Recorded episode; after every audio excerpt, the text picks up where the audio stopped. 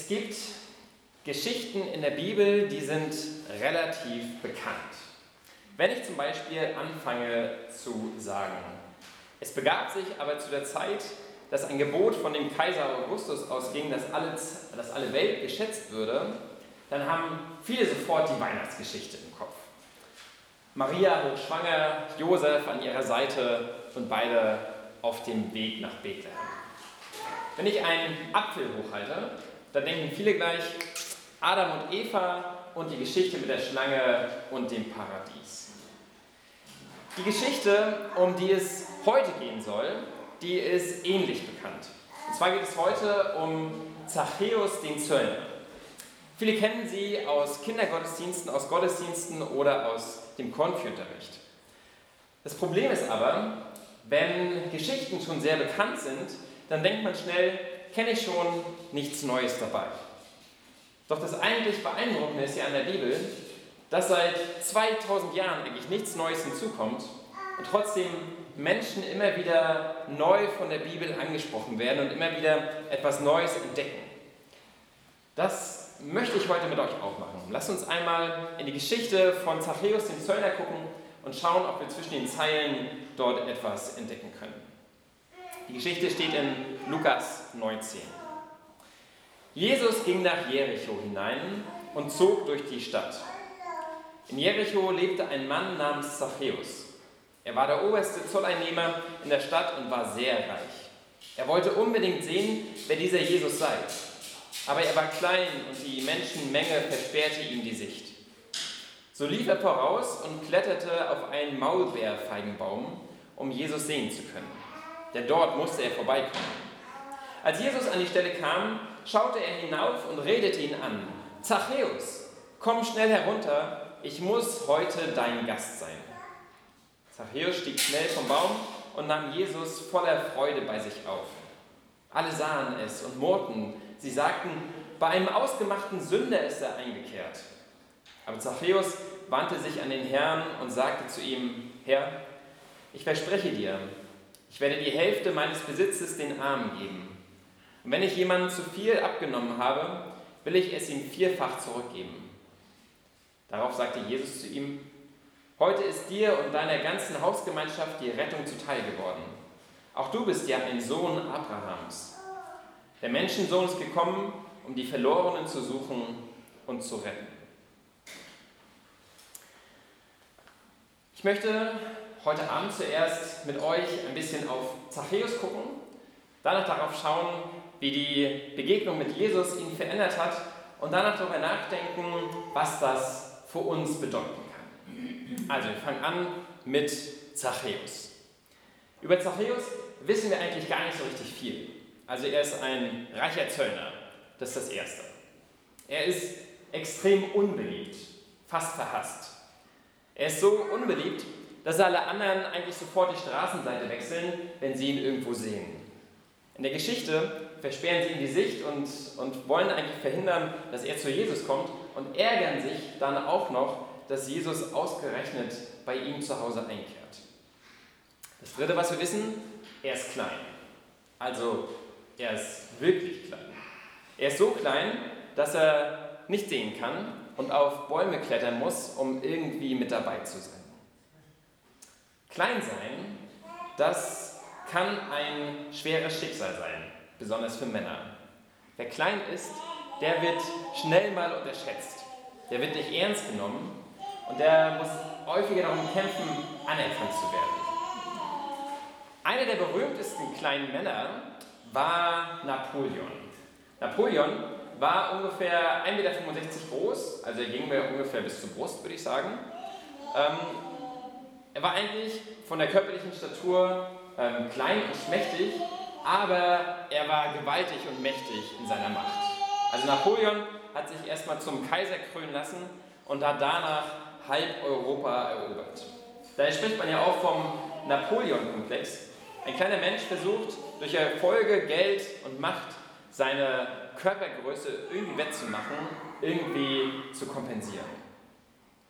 So ein kleiner Napoleon, so stelle ich es mir vor, so einer war auch Zachäus.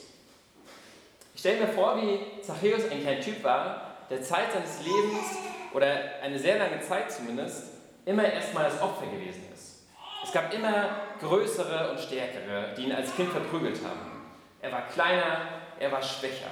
Der, der unten war. Der, der im Ernstfall sich immer wegducken musste. Vielleicht war es sogar auch so, dass er Wachstumsstörungen hatte und einfach kleinwüchsig war. Also er hatte lange Arme, lange Beine, großer Kopf, aber einen kleinen Körper. Das bedeutete in der Antike, als die Menschen in puncto Inklusion noch nicht so weit waren wie wir heute, Abgrenzung, Spott und Hass. Ich glaube, wenn hier in der Bibelgeschichte steht, dass Zachäus klein war, dann war das nicht einfach nur eine Eigenschaft, sondern dann hat ihn das geprägt. Dann war das irgendwie wichtig für ihn. Klein sein heißt hier, Zachäus musste immer einstecken, sich wegducken und war sozusagen dauerhaft im Schwitzkasten der Gesellschaft, erniedrigt und gequält. Und irgendwann erkannte dieser kleine Mann, erkannte dieser Zachäus, um aus dem Schwitzkasten herauszukommen, muss ich die anderen selbst in den Schwitzkasten nehmen. Damit ich nicht mehr unten bin, muss ich oben sein. Und dafür hat er sich dann den perfekten Beruf ausgesucht. Er wurde Zöllner. Zöllner, das war damals nicht einfach nur der nette Finanzbeamte von nebenan, sondern Zöllner, das war damals ein Feind, ein Ausgestoßener. Ein Zöllner hat damals von der Besatzungsmacht Rom das Recht erkauft, Steuern einzutreiben. Also Israel war damals nicht frei. Da herrschte kein israelischer König, sondern da herrschte der König aus Rom, der Kaiser aus Rom. Ein fremder Herrscher, ein Besatzer, dem man für seine Besatzung auch noch Geld bezahlen musste. Das war natürlich ein riesiges Ärgernis. Und dann war es halt so, wenn jemand für die Römer, für den Besatzer, für den Feind Geld eintrieb, dann machte ihn das natürlich selbst zum Feind. Und nicht nur das. Viele Zöllner nahmen viel, viel mehr, als sie eigentlich sollten. Sie wussten, so und so viel muss ich für die Römer einsammeln und der Rest geht in meine eigene Tasche. So einer war Zachäus. Und er war nicht nur irgendein Zöllner, sondern er war der oberste Zöllner von Jericho. Das heißt, er hatte noch andere, die er losgeschickt hat, um für ihn die Steuern zu betreiben. Ein bisschen wie, wie in Kassobetriebe, so stelle ich mir das vor. Zachäus war in meiner Vorstellung so eine Art Mafia-Boss. Dem wollte man nicht begegnen. Wenn der an einer Tür geklopft hat, dann hat man Angst bekommen, dass er gleich alles mitnimmt oder die Kinder zu Sklaven macht, weil man seine Steuer nicht bezahlen kann. Und das machte ihn unbeliebt auf der einen Seite, aber unglaublich reich und mächtig auf der anderen.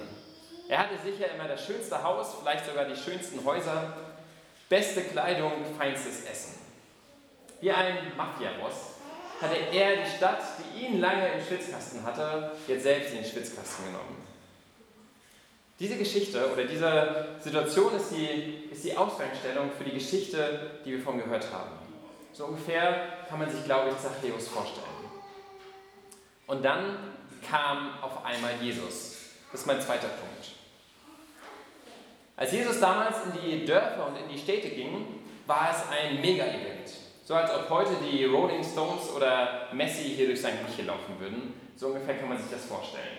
Alle waren draußen, alle waren auf den Beinen und wollten Jesus sehen. Die einen wollten hören, was er zu sagen hat, die anderen brachten die Kinder und die Kranken zu ihm, damit er irgendwas macht, sie segnet, sie heilt. Und das war damals kein geordneter Zug. Nein, es war ein Chaos. Die Menschen drängten zusammen und wollten unbedingt bei Jesus sein. Da gab es Geschrei, da gab es Bitten, da gab es Rufe. Es gibt da Geschichten von Jesus, in denen erzählt wird, dass die Jünger wie so, wie so ein Bodyguard-Team ihm alles vom Hals, vom Hals gehalten haben, damit er da relativ gut und sicher durchgehen kann. Zachäus wollte eigentlich auch gerne mit dabei sein, aber Zachäus weiß, das wird nichts. Zu klein, zu schmächtig. Aber er weiß, wo Jesus hingehen wird. Immerhin ist Jesus ja in der Stadt von Zachäus unterwegs, also in seiner Stadt. Also läuft er zu einem Baum, klettert da hoch, hofft darauf, dass Jesus vorbeikommen wird und beobachtet von dort alles. Und tatsächlich, Jesus kommt vorbei. Und Jesus kommt nicht nur vorbei, sondern er bleibt bei Zachäus stehen. Er stellt sich unter den Baum, sieht ihn an und spricht, Zachäus, komm schnell runter, ich muss heute dein Gast sein. Und sie gehen einfach los. Sie machen sich auf den Weg in das Haus von Zachäus.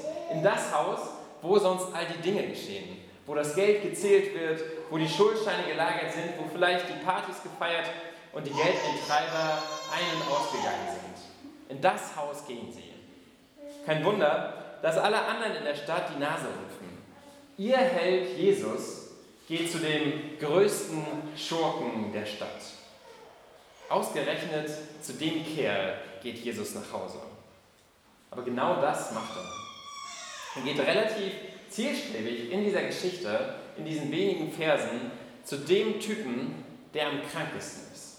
Zu dem, der die Stadt im Schwitzkasten hat und der selbst schon häufig im Schwitzkasten gesteckt hat. Und dieser Besuch veränderte das Leben von Zachäus. Ich habe diese Geschichte schon einmal in einer Grundschule erzählt, in einer ersten Klasse. Und da war ein Junge dabei, der hieß Mats. Und Mats, der hat es immer so richtig schön zusammengefasst, hat es immer gut auf den Punkt gebracht. Und der hat gesagt, Jesus hat Zachäus in dieser Geschichte geheilt. Und das hat er getan. Es war nicht so ein großes Wunder, wie wir es manchmal aus der Bibel kennen, sondern ganz unscheinbar.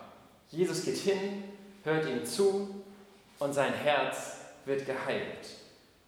Er sieht ihn an, wo alle anderen nur die Straßenseite wechseln. Er verleiht ihm Ansehen.